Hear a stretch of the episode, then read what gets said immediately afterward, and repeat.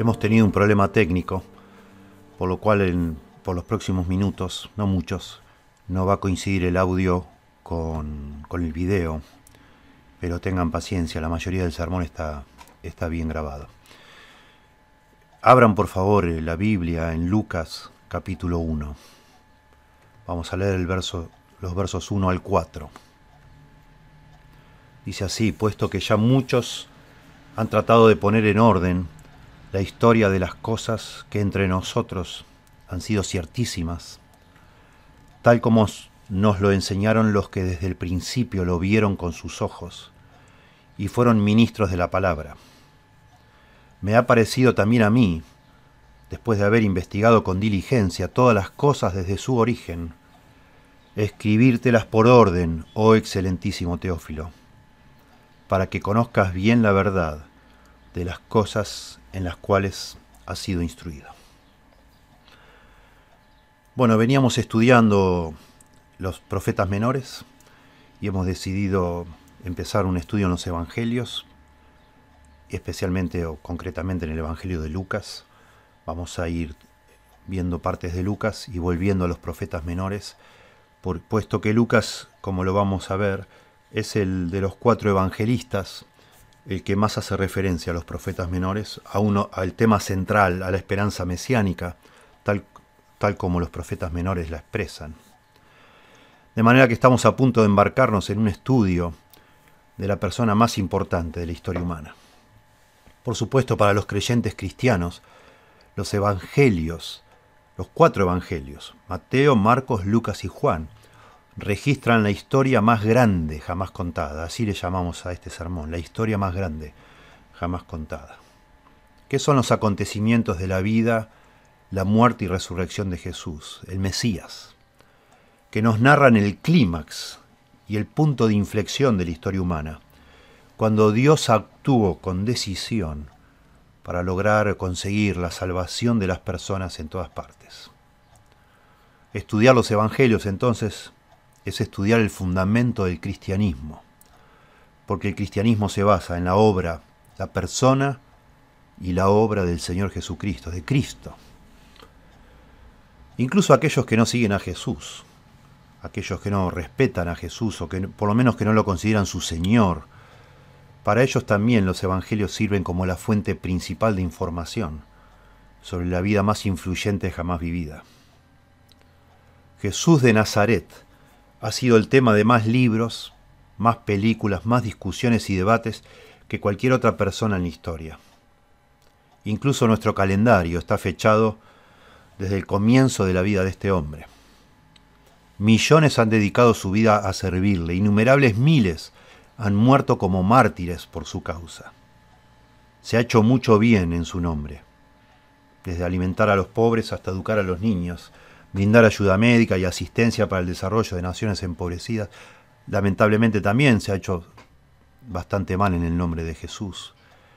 Pero lo cierto es que estos libros, llamados Evangelios, del cual vamos a estudiar uno, Lucas, fueron escritos para transformar individuos, personas. Son historias con una intención de traspasar el corazón de los que leen. ¿sí? Y por eso es que nos embarcamos en este estudio con mucho entusiasmo, con mucha eh, esperanza de que Dios nos hable al corazón. Comienza Lucas de una manera notable, usando un griego muy pulido, lo que se llama el griego clásico. Estos cuatro versículos que hemos leído están en griego clásico. Para luego continuar con el griego del pueblo, mezclado con algunos hebraísmos. Vamos a concentrarnos en este estudio solamente en los dos primeros versículos y usarlos a ellos porque Lucas hace referencia de otros escritos. Los vamos a usar a ellos, digo, para reflexionar como un marco conceptual sobre los cuatro evangelios, la importancia de tener cuatro evangelios, la importancia de tener escritos como estos, tan especiales. De manera que en la semana que viene o el próximo sermón nos vamos a, a enfocar en los siguientes dos versículos del, capítulo 1 para hacer una introducción propiamente dicha a Lucas. Es decir, digamos que toda esta serie de sermones sobre el Evangelio de Lucas tiene una doble introducción. ¿sí? Primero a todos los Evangelios y segundo al Evangelio de Lucas. Y dice en estos primeros dos versículos, puesto que ya muchos han tratado de poner en orden la historia de las cosas, que entre nosotros han sido ciertísimas, implicando que hay otros evangelios. Ya muchos han escrito. Lucas de ninguna manera pretende, al decir esto, decir que él va a arreglar porque no están bien escritos, sino que él tiene algo que aportar. Tal como nos lo enseñaron los que desde el principio lo vieron con sus ojos y fueron ministros de la palabra. Bueno, asumiendo que los, que han escrito ya, que son Mateo y Marcos, de alguna manera están, tienen fuentes de primera mano, ¿sí? Vieron con sus ojos. Mateo fue uno de los apóstoles y Marcos escribe influenciado por Pedro. Eh, es como la voz del apóstol Pedro. ¿sí? Este, bueno, y entonces continuamos con el relato original del sermón.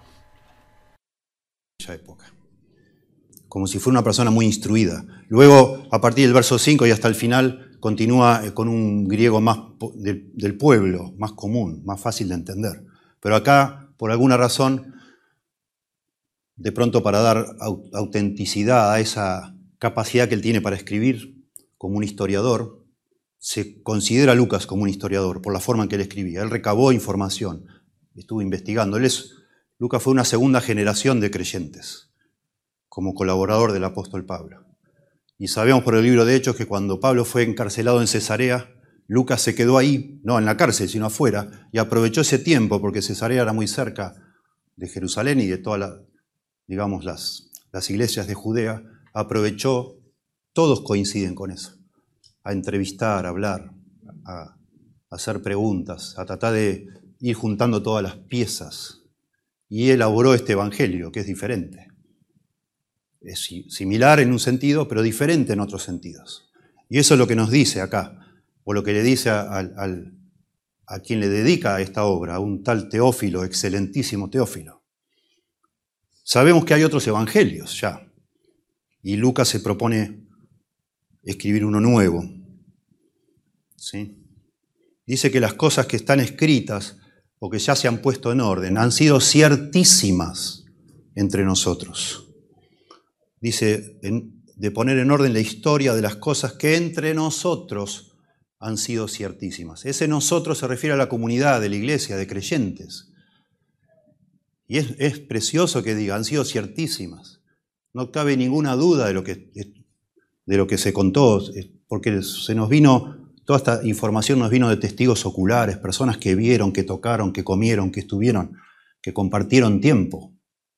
Y eso le da otra, otro valor, digamos, otra certeza, una certeza. Y eso es lo que habla aquí, han sido ciertísimas.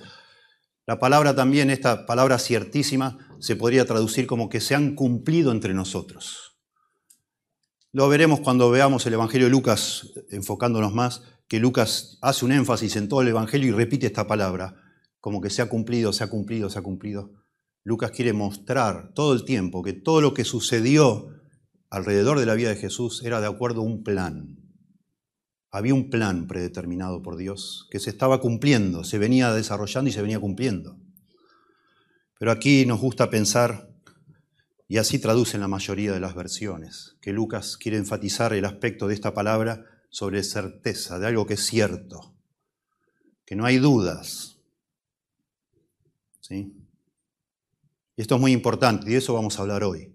Hay más de un relato llamado Evangelio, y estos relatos hablan de cosas ciertísimas. ¿Sí? Dice verso 2, tal como nos lo enseñaron los que desde el principio lo vieron con sus ojos. ¿Ven? Lucas no es una de esas personas. Él se sumó más tarde. Por la forma en que vemos el relato en el libro de Hechos, parece que Lucas, cuando conoce a Pablo, estaba en la ciudad de Filipos. Porque el relato de, de Hechos que lo escribe Lucas empieza, cambia y empieza a hablar de nosotros, como Pablo y los, demás, cuando Pablo llega a Filipos. Así que parece que Lucas vivía allí y así se encuentra con Pablo. Lucas no lo vio desde el principio, pero el relato surge de personas que estuvieron con Jesús desde el principio, desde el principio del ministerio de Jesús. ¿Sí? desde el principio del ministerio de Jesús, por lo menos. Se ve que Lucas tuvo acceso a hablar con María, la mamá de Jesús, y él cuenta muchas más cosas que ningún otro evangelio sobre desde el principio de la vida de Jesús. Y eso sabemos o creemos, así piensan los historiadores, que él tuvo contacto, acceso a hablar con María y desde la misma boca de María saber cómo fueron no solo el nacimiento de Jesús, sino los, días previos, que es lo que nos va a contar en el resto del capítulo 1. Pero él, como buen historiador, se preocupó de hablar con personas que fueron testigos oculares, de primera mano. No que alguien me dijo, que me contó, que me dijeron, que parece ser, no. Cosas que desde el principio vieron con sus ojos y fueron ministros de la palabra, dice acá, refiriéndose sin duda a los apóstoles, que no solo vieron, no solo estuvieron con Jesús, sino que Jesús les encomendó a ellos ser los portavoces de todo este mensaje. Y eso lo vemos comenzando el libro de Hechos, que se habla de los apóstoles que enseñaban, se habla de la doctrina de los apóstoles, el evangelio de los apóstoles, etc.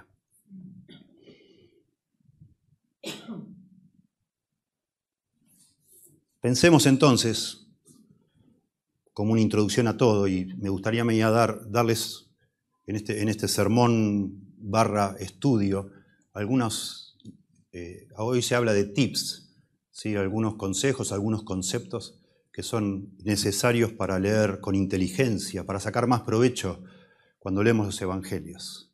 Pensemos en la importancia de que tengamos cuatro evangelios.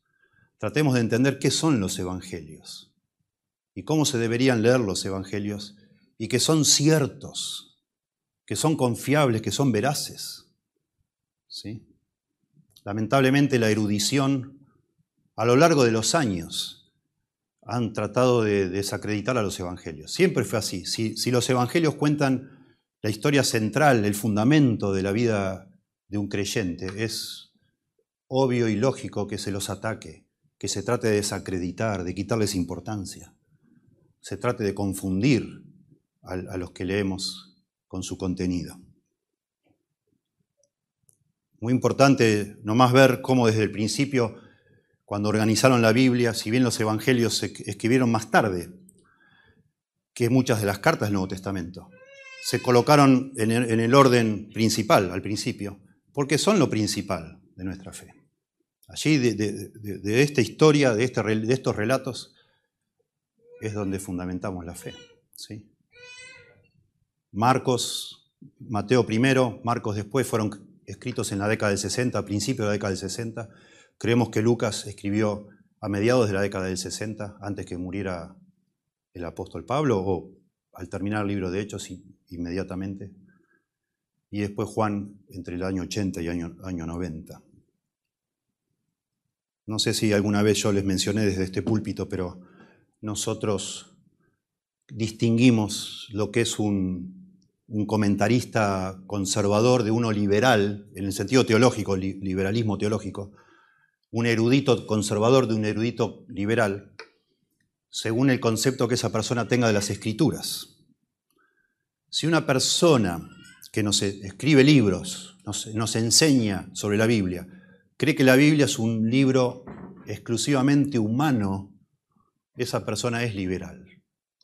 Va a ser liberal en todo lo que diga si esa persona presupone, porque es una presuposición que guía todo lo que uno va a decir, como presuponemos nosotros, que este libro es un libro divino, que sí fue escrito por hombres, pero fue inspirado por Dios. Entonces esa persona es una conservadora, un teólogo conservador, un pastor conservador, un erudito conservador. ¿sí?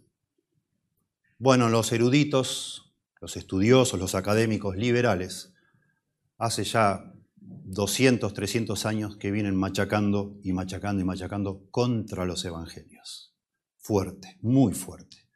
De tal manera que cuando uno va hoy a un seminario, a, a una institución académica, tiene que estudiar un montón de especulaciones, un montón de opiniones, de hipótesis, que distraen la atención de quién fue Jesús, del contenido de los evangelios, y lo ponen más el énfasis en supuestas teorías de de dónde tomaron la información, de por qué se escribieron, a quién le escribieron, toda una serie de distracciones, como decimos en Argentina, solo para embarrar la cancha, decimos nosotros, para que al final el partido no se pueda jugar. Es decir, para que al final nos olvidemos de Jesús. ¿sí? Y un pastor que lee todos esos libros o se forma en una de esas instituciones tenga hasta miedo de predicar de uno de los evangelios, porque ¿de qué voy a predicar? Si yo no tengo certeza de que todo esto que está diciendo acá realmente pasó, sucedió o es cierto. Lucas dice, fueron cosas ciertísimas entre nosotros. Y nosotros es muy importante que creamos cuando nos acercamos a los evangelios, que son cosas ciertísimas. Dios nos da la fe. Yo, me, yo en, mi incredulidad, en mi ateísmo, comencé a leer estos, estos libros creyendo que era todo un invento. No pensaba que eran cosas ciertísimas. Pero el Espíritu Santo de Dios me convenció. Claro que sí. Él nos da la fe. Y Él es el que de alguna manera actúa en nuestro corazón y nos hace de alguna forma pensar, esto es imposible que alguien lo haya inventado. Una persona así no puede, no puede haber sido un mentiroso. No nos puede haber engañado de tal manera. Esto es maravilloso. Y el Señor toca nuestro corazón. Pero eso no quita que nosotros debamos defender. ¿Sí? Todos, casi todos ustedes alguna vez han querido, entusiasmados, ver un documental en la televisión sobre Jesús para después decir, ufa, esto, no es un documental de nada, esto es todo, todo es duda y duda y duda, ¿o no? Bueno, esos documentales están basados en estos eruditos liberales. Y ahora empieza, justamente, cuando se acerca la Navidad, empieza toda, toda la moda de hacernos, de empezar a hablar de Jesús y que al final Jesús no fue lo que era, que estuvo casado, que tuvo hijos, que vivió acá, que vivió allá, que en realidad todo una cosa especulativa cuando en realidad los únicos documentos fiables que tenemos para hablar de Jesús son los evangelios. Pero ellos han, como digo, inventado toda serie de distracciones. Han inventado supuestamente que el primero que escribió no fue Mateo, sino Marcos, cosa que no es cierta. La iglesia primitiva, tenemos testimonios de los escritores de la iglesia primitiva diciendo que el primero que escribió fue Mateo. De hecho, la, difusión del Evangelio de Mateo, que fue como un bestseller en toda la antigüedad, opacó a los demás evangelios. Los antiguos casi no prestaron atención ni a, ni a Lucas ni a Marcos, casi no. Todo el mundo amaba a Mateo, porque fue el primero. Mateo fue el primero. Pero ellos dicen que no, que fue Marcos, y que de Marcos copió Lucas y copió Mateo pero no necesitaban copiar. Le llaman problema sinóptico a este asunto. Otra discusión teológica absurda. Hay tres evangelios que son muy similares, Mateo, Marcos y Lucas. Se les llaman sinópticos, quiere decir que se deben, como que tienen la, la misma óptica, la misma visión, muy similar. Se deberían considerar los tres juntos. Entonces dicen, bueno, pero no puede ser que sean tan parecidos. Debe ser que uno copió al otro. Y bueno, del debe ser pasaron al bueno fue, a la cierta certeza, ¿no? Y supuestamente Marco fue el primero. Bueno, ellos dejan de lado, porque de nuevo son liberales, no pueden introducir el aspecto milagroso en nada de lo que ellos estudian, no pueden pensar que el Espíritu Santo fue el que les recordó, como dice Jesús dijo, ustedes no se preocupen, cuando yo me vaya el Espíritu Santo les va a recordar todas las cosas. Y Él les va a ayudar con esta, con, de alguna manera para registrar, y eso es lo que creemos. Así se produjeron las escrituras. Tampoco Moisés estuvo en la creación y cuenta la creación. Bueno, ¿cómo puede ser eso? ¿Es un mito? No, no es un mito. Es el Espíritu Santo de Dios, sin duda. Le guió. De la misma forma pensamos de los evangelios. Inventan la supuesta existencia de un documento llamado Q, porque dicen, bueno, Tomaron todo, Marcos escribió primero y entonces Lucas toma de Marcos y de Q. Y Mateo toma de Marcos y de Q. ¿Y dónde está Q? No, no, no nadie lo encontró todavía, es como el, eslabón perdido de la teoría de la evolución. Nadie encuentra Q. Y algunos estudiosos se atreven a decir, bueno, y también había un documento L, que le llaman L por Lucas, ¿no? que no lo tenemos perdido, pero él fue tomando de distintos documentos que hoy no conocemos para producir esta historia hace 200 años surgió... No, no voy a hablar mucho de esto, ¿eh? solo es una introducción para por qué vale la pena de alguna manera correr esto, dejarlo que los académicos discutan y zambullirnos en los evangelios y deleitarnos en la persona de Jesús. Solo los quiero poner al tanto, creo que vale la pena hacer desde un púlpito estos comentarios. Hace 200 años comenzó la llamada búsqueda del Jesús histórico en seminarios alemanes liberales, diciendo, bueno, esto fue escrito, estos cuatro relatos fueron escritos por creyentes, personas que amaban a Jesús y que no podían tener una objetividad. Estaban fascinados con Jesús y no podían ser muy objetivos cuando hablaban de Jesús. Este, este es el Cristo de la fe, lo que vemos en estos cuatro relatos, pero no es el Cristo de la historia, decían ellos. Vamos a buscar al Cristo de la historia. Vamos a despojar a estos cuatro relatos de todo lo que tiene de mítico, de exagerado, de fantasioso y quedarnos con lo que de verdad es histórico. Bueno, se quedaron con casi nada. Tremendo. Casi nada se quedaron. Empezaron a dudar de todo, de todo. Y libros y libros y libros escritos y ya van por la llamada tercera búsqueda del Jesús histórico, porque cada tanto se, relanza una nueva búsqueda del Jesús histórico. Y piensan que, bueno, de nuevo, hay que salir a, buscar información fuera de estos, de, estos, de estos libros para reconstruir quién realmente fue Jesús. Sí creen que existió Jesús, pero que no fue nada que ver con lo que enseñan los evangelios. Bueno, eso es lo que vemos ¿no? en Discovery Channel, Ustedes saben, History Channel y todo eso, eso es lo que hablan ellos. Esos son los resultados.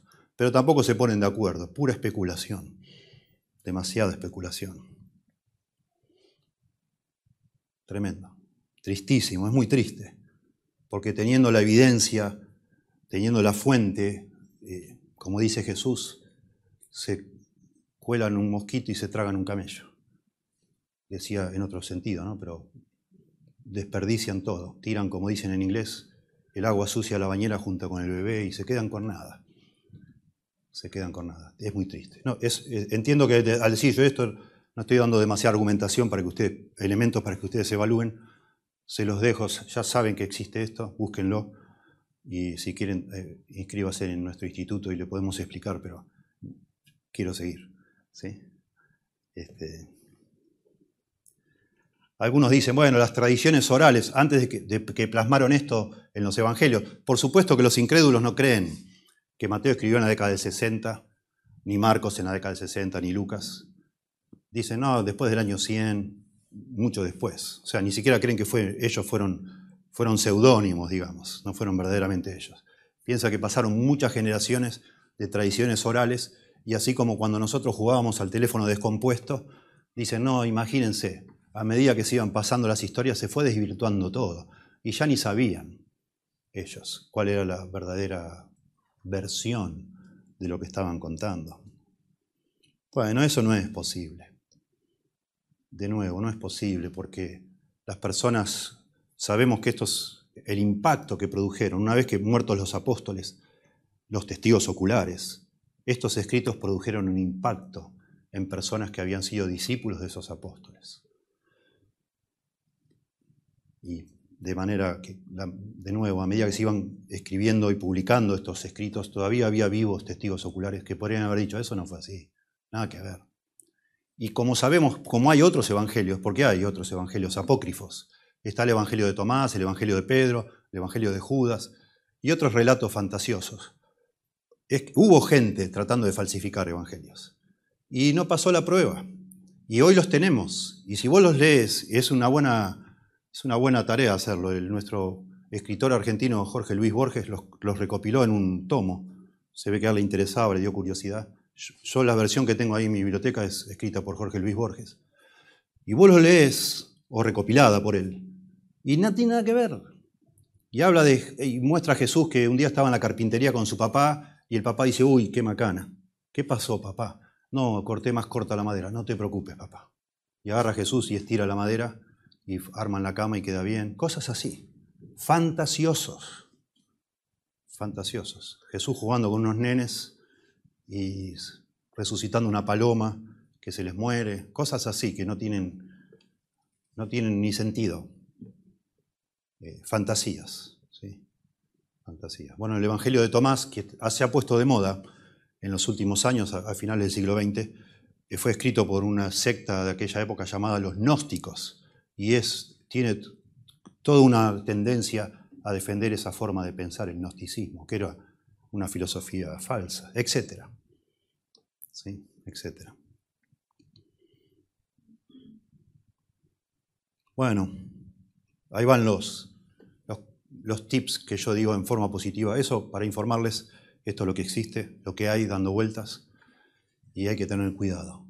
A veces, o alguna vez uno de ustedes me, mostró una vez que yo le visité en su casa que había ido a una feria de libros usados y se compró unos libros usados sobre la Biblia. Y bueno, sorpresa, eh, las personas que escriben esos libros son liberales y uno incauto, ingenuo, más hoy con Internet, ¿no? Dice, ah, mira qué lindo, pastor, lo que encontré en Internet. O mira, pastor, estoy confundido.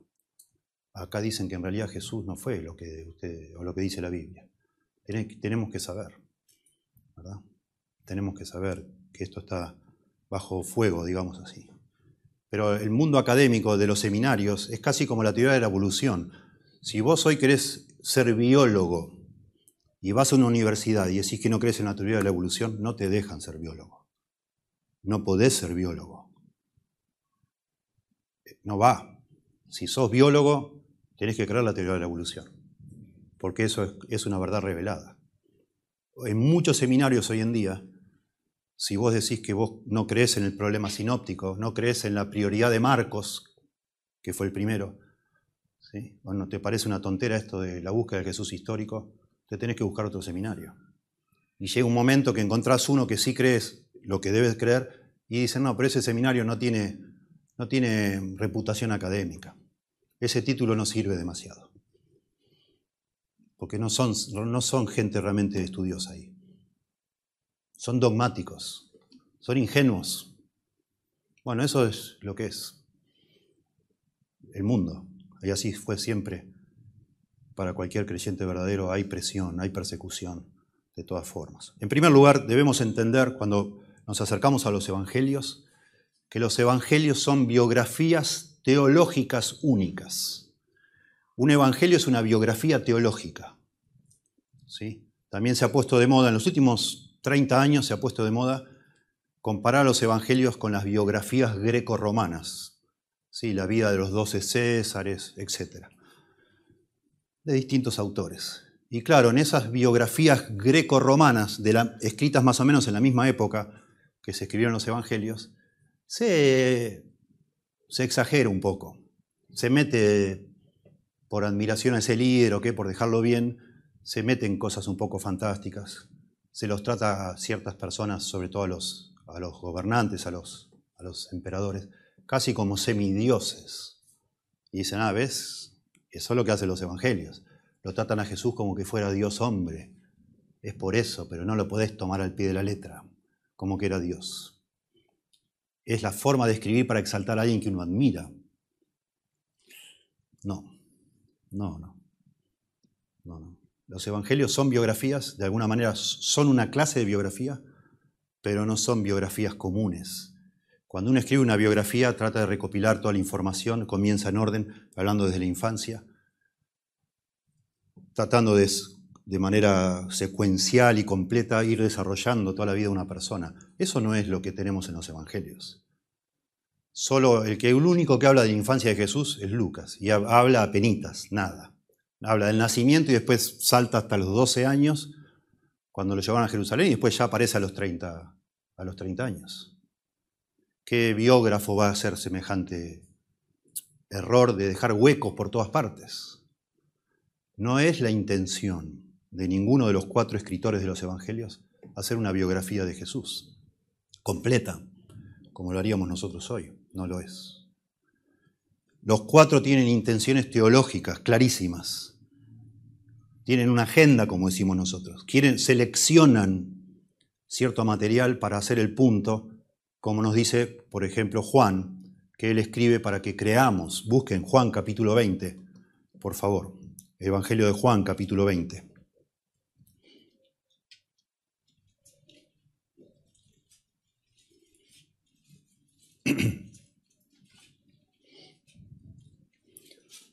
Juan capítulo 20, versos 30 al 31.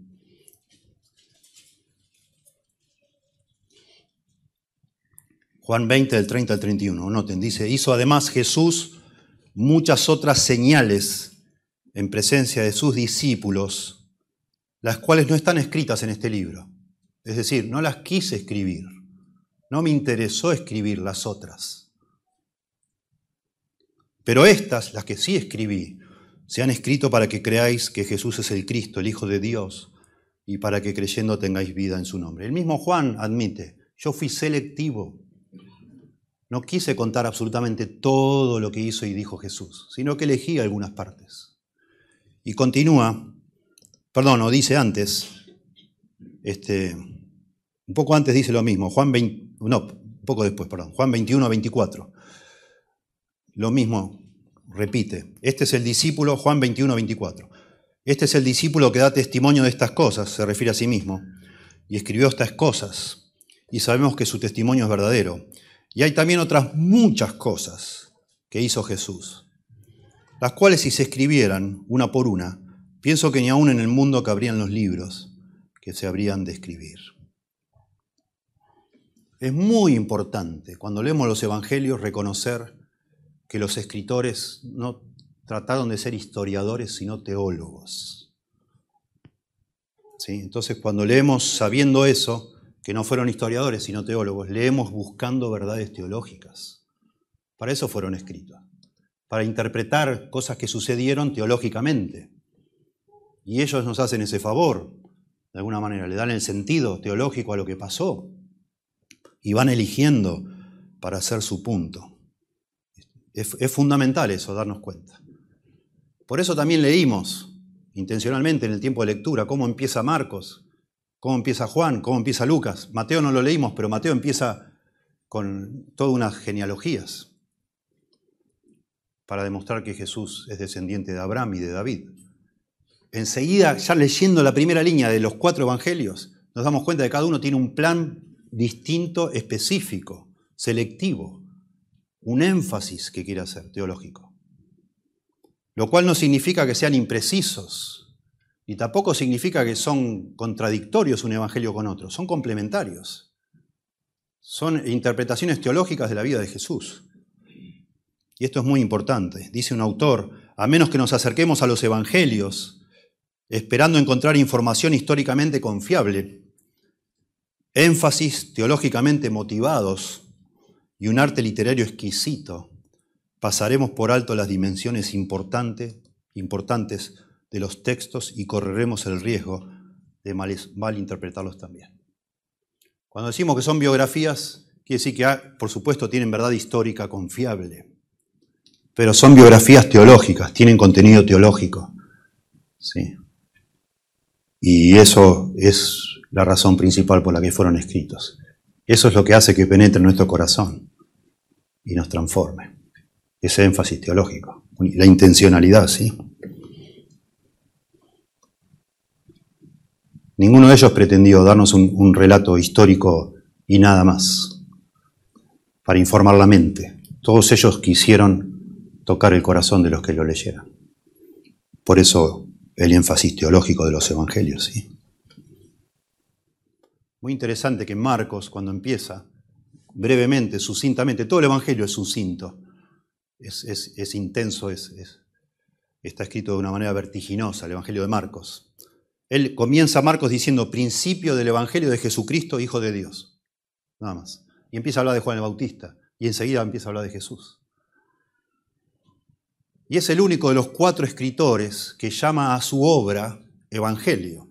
De ahí sacamos la, de ahí sacó la, iglesia primitiva la idea de llamar estos libros evangelios. Pablo predicaba el evangelio. Allá dice a los Gálatas, que fue el primer libro escrito en la antigüedad de, los apóstoles. Cuando escribe a los Gálatas, él habla de cuidado que, alguien predique un evangelio falso.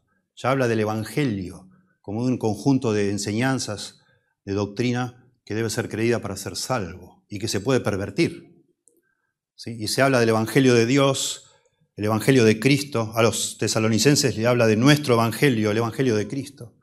Ya existía la frase el Evangelio, el Evangelio, el Evangelio, el Evangelio. ¿Y qué es el Evangelio? Bueno, nosotros hoy, cuando alguien te pregunta qué es el Evangelio, a veces decimos, bueno, las cuatro verdades espirituales, ¿no? Que Dios te creó, vos le has fallado, sos un pecador, etc. ¿no?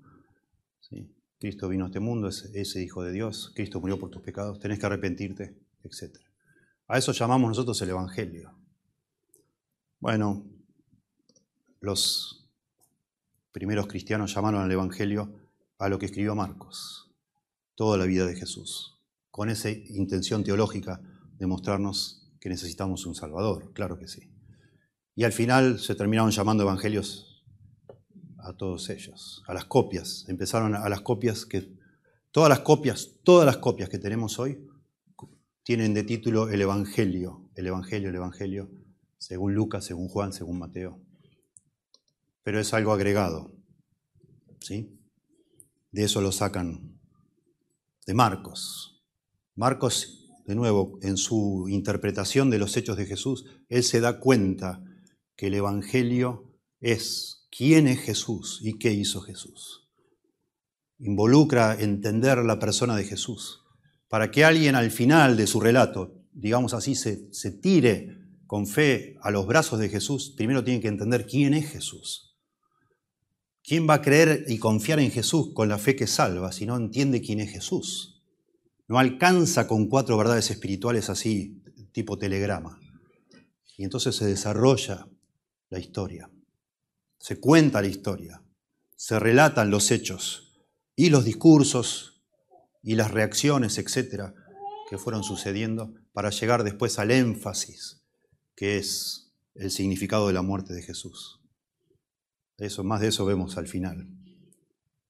Pero sin duda eso es el Evangelio. Y eso es lo que cuentan. Son entonces biografías teológicas únicas. ¿Por qué digo únicas? Porque no existe en la historia otro tipo de documentos así. Fueron, fueron documentos inventados por los cristianos para la necesidad que tenían ellos. No tiene, no tiene caso salir a buscar paralelos en, en el mundo secular porque aparentemente nadie en el mundo secular necesitó escribir una historia de una persona para que conseguir un montón de seguidores que dejen todo y lo sigan, como es el caso de Jesús, para que se vuelquen en fe, como es el caso de Jesús. Son documentos únicos, teológicos, biografías teológicas. En segundo lugar, muy importante para leer correctamente los evangelios, es entender que los evangelios fueron escritos para que creamos y sigamos a Jesús como el Mesías. Esa es la razón principal, teológica. ¿sí? Fueron escritos para que podamos creer. Los cuatro evangelios, no solo Juan que lo dice explícitamente, los cuatro tienen esa agenda, digamos, como se dice hoy. Pero también había una razón, estamos acá analizando para qué se escribieron, ¿verdad? Siempre es muy importante en, la disciplina que se llama hermenéutica, que es el arte y la ciencia de interpretar textos sagrados. Siempre es muy importante discernir para qué se escribió esto. ¿Hay alguna declaración en, en este escrito que explica el propósito del autor? ¿Qué estaba tratando de lograr este autor? Por eso este punto es muy importante. Los evangelios fueron escritos para que haya más creyentes, para producir fe. La fe es por el oír y el oír es por la palabra de Dios, sin duda eso, no cabe duda. Pero hay otras razones que no son, de nuevo, no son contradictorias, sino complementarias. Hay una razón histórica para escribir los evangelios. Los apóstoles que vieron todo de primera mano, los, testigos oculares comenzaron a morirse. Y era evidente, pronto era evidente que ya no íbamos a tener a nadie que se parara y nos enseñara lo que Jesús le dijo de primera mano. Y era necesario contar con un relato autorizado por esos apóstoles todavía vivos, antes que se murieran, para que a partir de, que ellos ya no estén, tuviéramos la posibilidad de leerlos con precisión, con objetividad, y seguir transmitiendo ese Evangelio. Esa es la razón histórica, ¿sí? un, un registro fiel, autoritativo, autorizado por esos apóstoles todavía vivos. Dice un escritor, una sensación de urgencia de que el material se registrara antes de que aquellos que mejor lo conocían se fueran. Resulta bastante lógico, ¿no? En segundo lugar, hay una razón catequística. No usamos nosotros la palabra catequesis, no la usamos, pero existe en el idioma griego, catequizar, eh, tiene que ver con enseñar, con, formar a los convertidos. Es, una de las razones principales de que tengamos los evangelios, es la formación de los nuevos creyentes, que no estuvieron con Jesús, que no participaron de todo eso, pero que necesitan saberlo, instruir a los conversos en la fe cristiana. Así como hoy nosotros tenemos un curso de nuevos miembros, digamos así, los fundamentos de la fe, una cosa así, similar. Eh, los, antiguos vieron la necesidad de tener documentos que se pudieran reproducir y juntar a todos los catecúmenos, que eran los que se iban a bautizar, así, bueno, instruirlos en la fe. Esto es lo que sucedió. Personas que no habían visto a Jesús, que solo de oídas, incluso en algunos lugares ni siquiera, porque el Evangelio se extendió al mundo pagano rápidamente. Jesús, Jesús, ¿de quién me estás hablando? Para eso están los evangelios registrados. Dice un escritor, quizá la razón principal para escribir los evangelios fue la necesidad de material fáctico para usar en la instrucción de los nuevos conversos. No pasó mucho tiempo antes de que prácticamente todos los que se convirtieron a la nueva fe vinieran sin saber quién era Cristo. Necesitaban ser instruidos en los hechos básicos de la vida de Cristo. Necesitaban conocer la historia y las profecías del Antiguo Testamento, el nacimiento de Jesús, su predicación, sus milagros, sus curaciones, sus enseñanzas, su triunfo sobre los demonios, algo de sus viajes y los hechos relacionados con su juicio, muerte y resurrección. Estos nuevos creyentes se estaban convirtiendo en cristianos, aquellos que seguían a Cristo. Eso es lo que significa ser cristiano. Era obligatorio que se les enseñara quién era Cristo para que pudieran ser discípulos al igual de los que habían seguido a Cristo en Galilea. Otros dicen también que una posible necesidad litúrgica, litúrgica es todos los elementos que usamos acá para un culto. En las primeras iglesias usaban el Antiguo Testamento y no faltó, no pasó poco tiempo hasta que personas dijeran, bueno, pero necesitamos más que solo los escritos del Antiguo Testamento. Nosotros sí tenemos cierta identidad con el pueblo judío, pero somos otra cosa. Ellos nos están persiguiendo.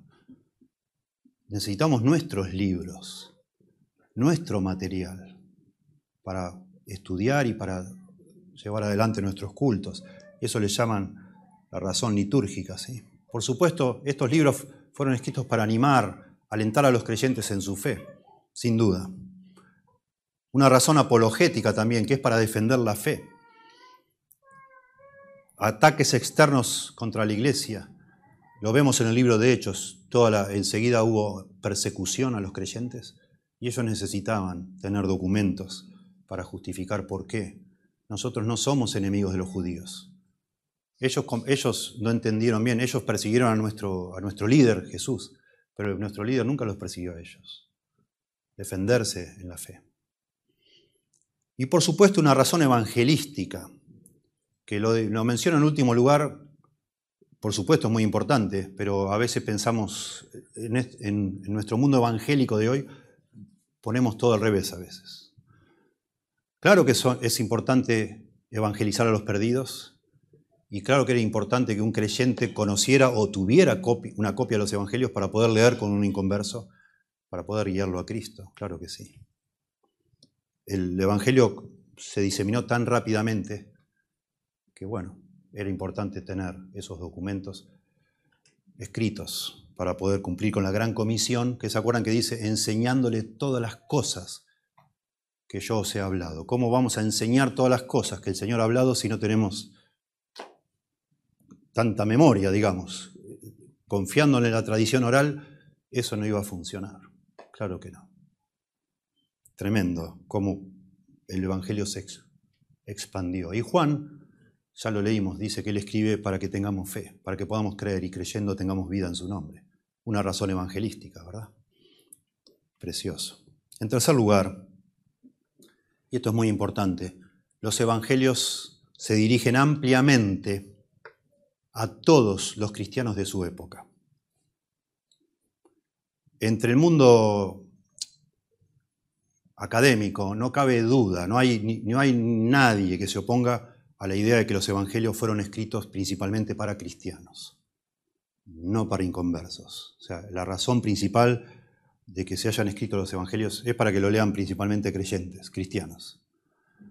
Pero sí hay discusión ahora también con esto que yo digo de embarrar la cancha, lamentablemente, de que Mateo escribió para la comunidad mateana, así dicen. Lucas para la comunidad luqueana, digo yo en español, no sé. Traduzco a mi manera. Juan para la comunidad joánica, dicen. Y Marcos para la marcana. Claro, como llegaron a la conclusión que en realidad los evangelios, de los evangelios no podemos sacar tanta información sobre Jesús, así llegaron a esa conclusión. Entonces, Leemos los evangelios buscando información de la comunidad de Mateo, de la comunidad de Lucas, de la comunidad de Juan. Entonces, si, por ejemplo, si Juan, es el único de los cuatro evangelistas que nos habla de que Jesús pasó por Samaria y habló con la mujer samaritana. Entonces dicen los eruditos, usando una técnica de hermenéutica que es, es cuestionable, peligrosa, dicen, bueno, es que en la iglesia de Juan había muchos samaritanos convertidos especulación pura. Por eso Juan habla de la mujer samaritana. Y Lucas habla mucho de dinero. Mucho habla Lucas de dinero. Es el que más habla sobre riquezas. Bueno, lo que pasa es que había un problema de dinero entre los discípulos de Lucas. Y así van armando hipótesis, todo un castillo de naipes que no existe, de cada situación incomprobable. Bueno, no es así. Y afecta mucho la interpretación de los evangelios y cómo los leemos si pensamos que Mateo solo escribió para la comunidad que él presidía, digamos. No, los evangelios fueron escritos para cristianos, pero ampliamente a todos los cristianos de su época.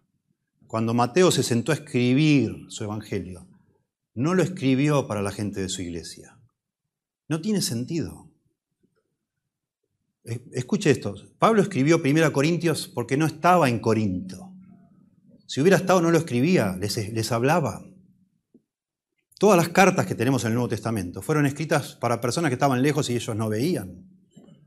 Si Mateo quiso decirle algo a la comunidad mateana, si lo hubiera dicho, era mejor, estaban ahí. y aparte escribir un evangelio son muy largos, son documentos largos. ¿Sí?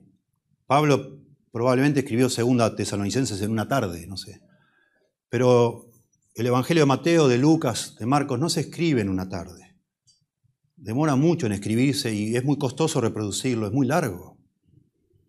Si ellos se embarcaron en esta empresa de escribir estos relatos tan extensos, es porque se daban cuenta que era necesario hacer llegar este mensaje fuera de las paredes de su iglesia. Para, en las paredes de su iglesia ellos podían, tenían la posibilidad de hablarlo, de decirlo.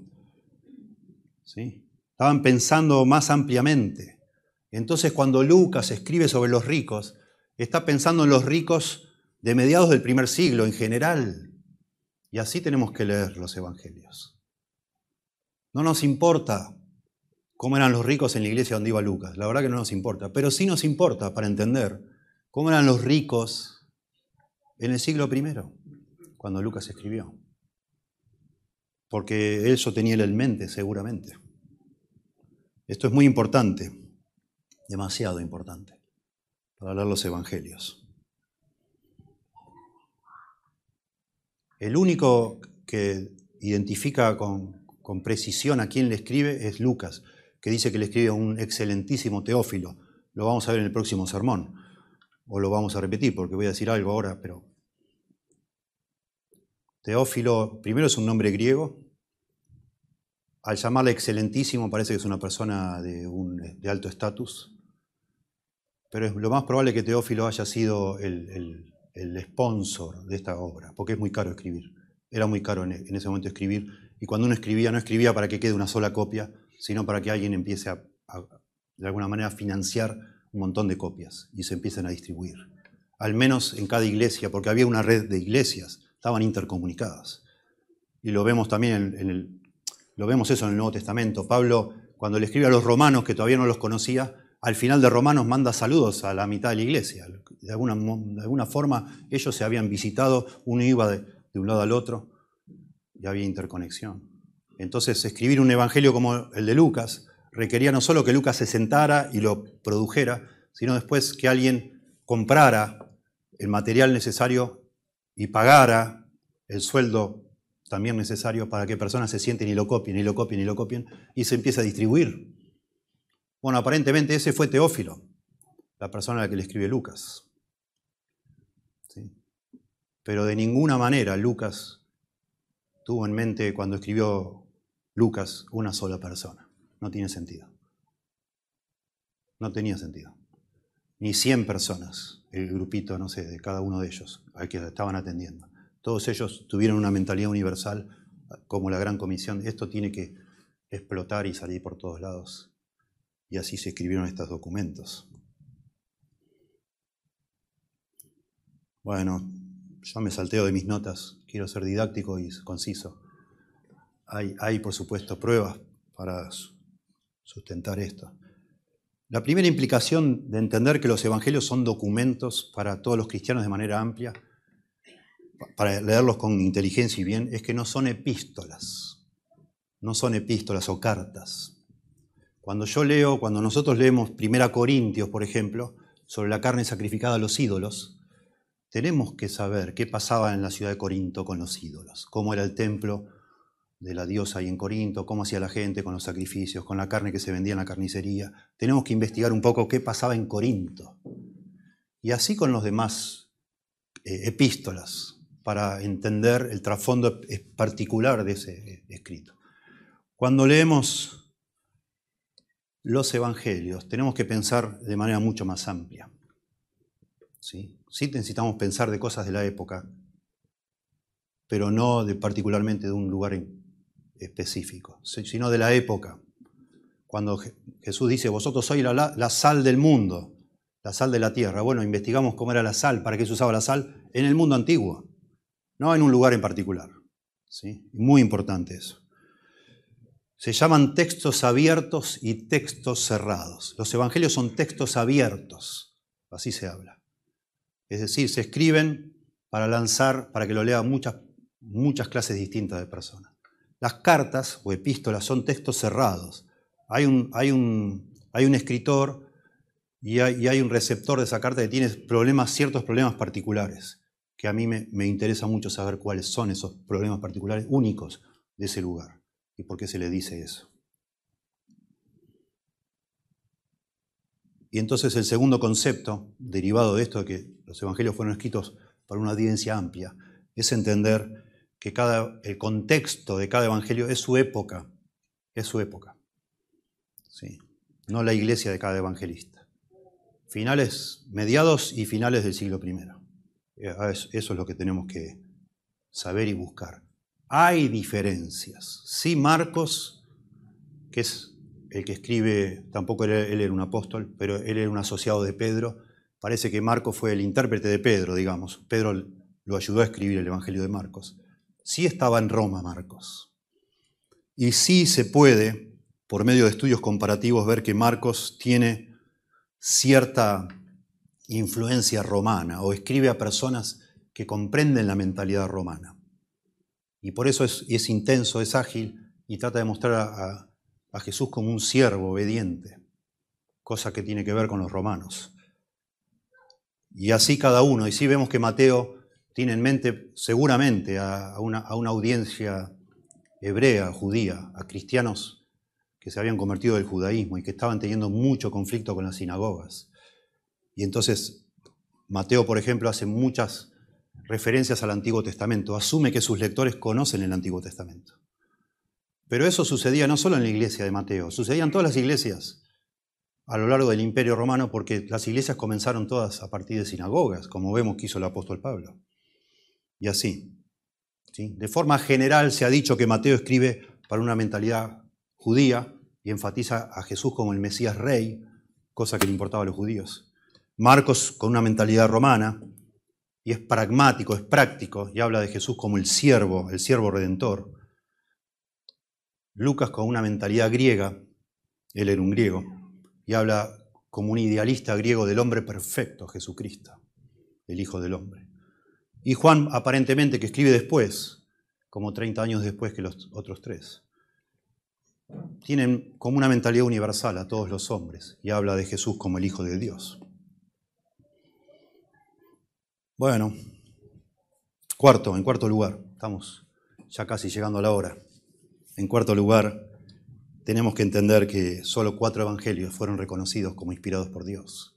Yo mencioné hoy que hubo otros evangelios. Y solo cuatro pasaron cuando se coleccionó el canon del Nuevo Testamento y se puso a prueba que tuvieran precisión histórica, autoridad espiritual, que procedieran de, la pluma de algún apóstol o de algún asociado con él. Solo estos cuatro pasaron esa prueba. El Evangelio de Tomás, por ejemplo, que es un Evangelio apócrifo, nunca se pudo demostrar que de verdad lo escribió Tomás. Porque obvio, si uno quería escribir un, documento falso y quería que tuviera cierta autoridad, le atribuía a una persona con autoridad. Y eso se, llaman escritos pseudoepigráficos. Eso es lo que es el Evangelio de Pedro, el Evangelio de Tomás y otros evangelios, el de Judas. Falsos, falsos. En ninguna iglesia se investigó, ninguna iglesia los usaba, nunca tuvieron aceptación, nunca, nunca se, se reprodujeron porque era algo que Dios estaba usando tocando los corazones. No, tenemos solo cuatro. La iglesia, con la autoridad por supuesto que tiene la iglesia reunida, rechazó en concilios que se, reunieron con ese propósito otros escritos, llamados evangelios, pero de nuevo, considerados al final apócrifos. ¿sí?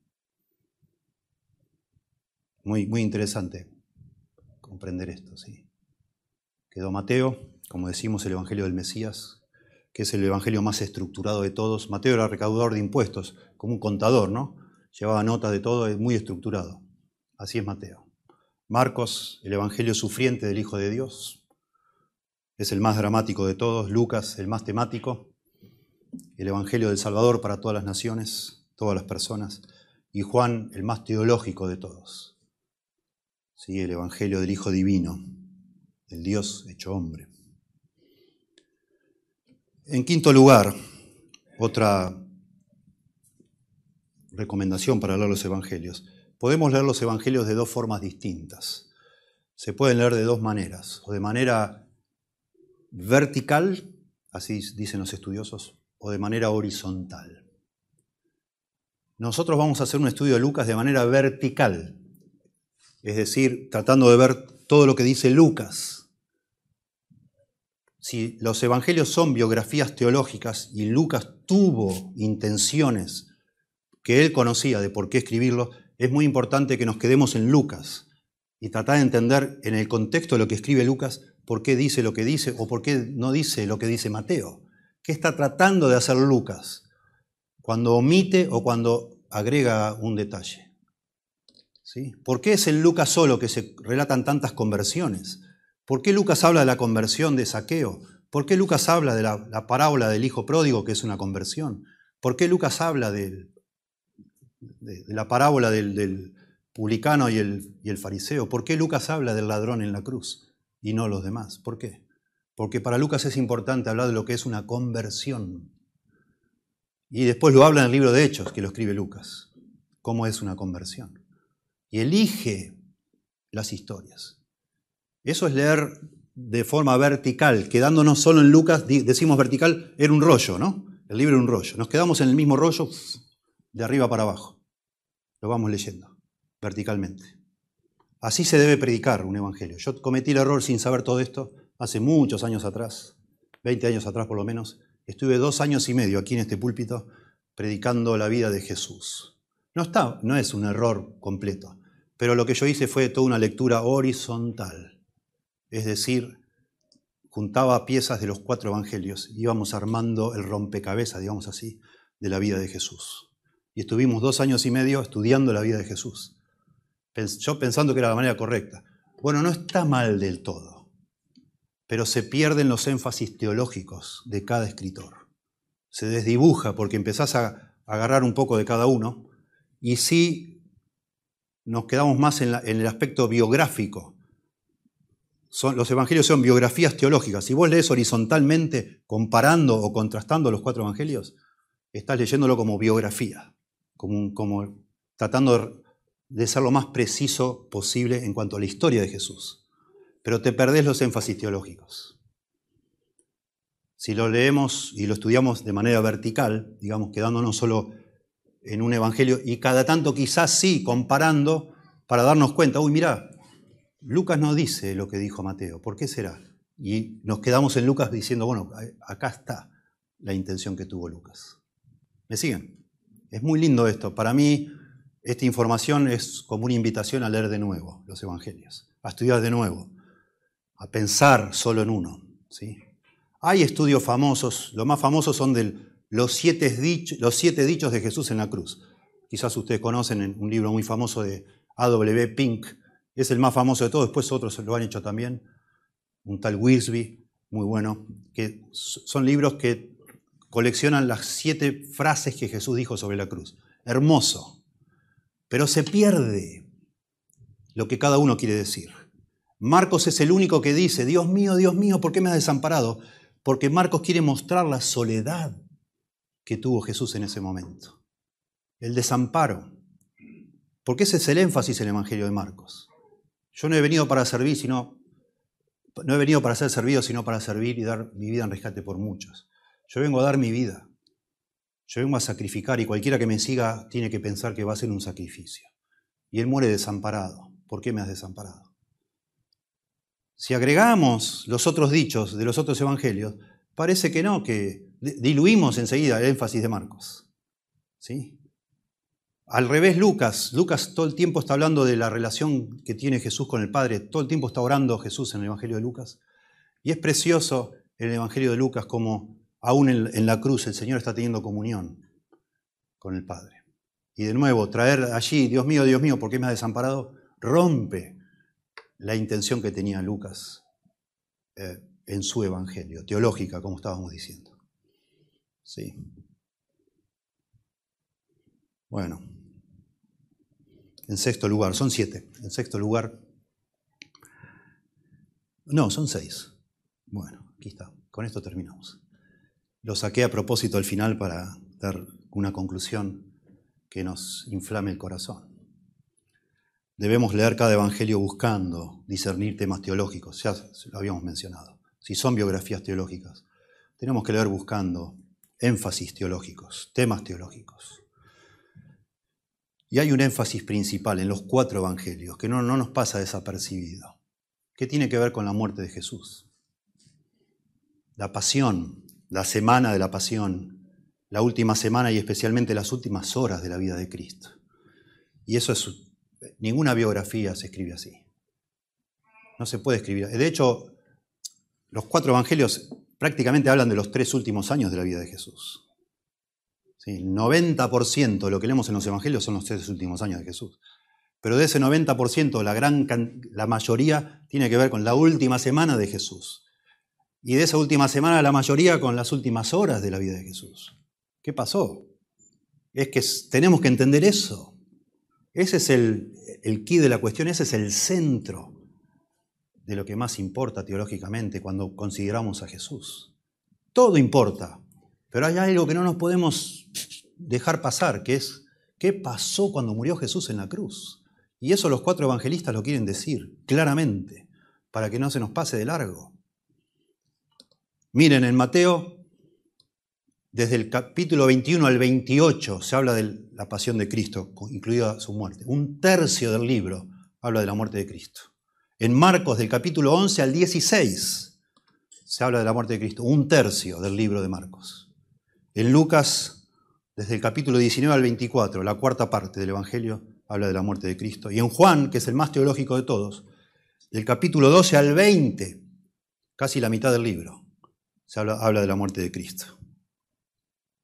Del capítulo 13 al 19 de Juan se dedica a un solo día, y eso ocupa un tercio del libro. Un tercio del Evangelio de Juan es un solo día de la vida de Jesús, imagínense. Y esa es la historia más grande jamás contada. Y eso es lo que llamamos el Evangelio, lo que Pablo decía, que un día un hombre vino a este mundo llamado Jesús, nació de una virgen, Dios hecho hombre, Emanuel, Dios con nosotros, dice Mateo. Y se encarnó, se hizo humano y vivió una vida maravillosa, sin pecado, diciendo las cosas más asombrosas que ningún ser humano jamás dijo. Enseñando una ética que jamás nadie había escuchado, mostrando una humildad, siendo un líder como era, que llamaba a personas a seguirle, diciendo cosas asombrosas como yo soy la luz del mundo. El que cree en mí no andará más en tinieblas, yo soy la resurrección en la y la vida, etcétera. Cosas que parecen dichos de un loco salido de un manicomio. Pero en la boca de Jesús no parecieron eso. Porque era un hombre humilde, que no tenía nada.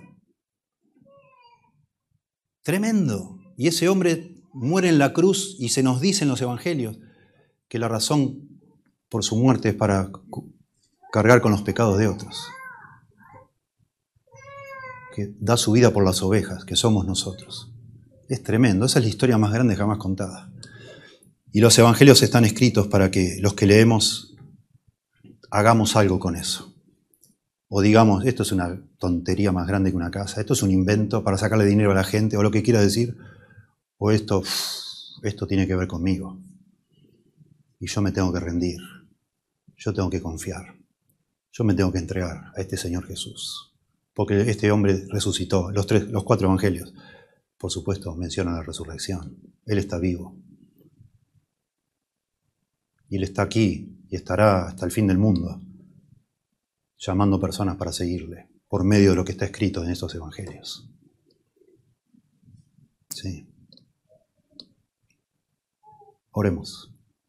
Te damos gracias, Señor, por tu palabra. Qué precioso, Señor, que tengamos estos escritos. Gracias Señor por tus designios desde antes de fundar el mundo. Gracias por dejarnos un libro. Salimos hace poco de los profetas menores con tantas denuncias, pero también esa luz de esperanza que va creciendo y va creciendo en el Antiguo Testamento, esa esperanza mesiánica de que un día iba a venir un redentor a salvar, a redimir, que venía a buscar a los que se habían perdido y Qué hermoso encontrar aquí en los evangelios. Uf, encontrarte a ti, Señor, y ver esa gloriosa persona llena de virtudes, llena de coraje, de abnegación, dispuesta a dar todo para rescatar a personas como nosotros, Señor. Ayúdanos a encontrarte allí, en tu palabra, Señor, en los evangelios, a creer como lo hicieron tus discípulos primeros a postrarnos y a dejar todo para seguirte, Señor. Por favor, te lo rogamos en el nombre de Jesús. Amén.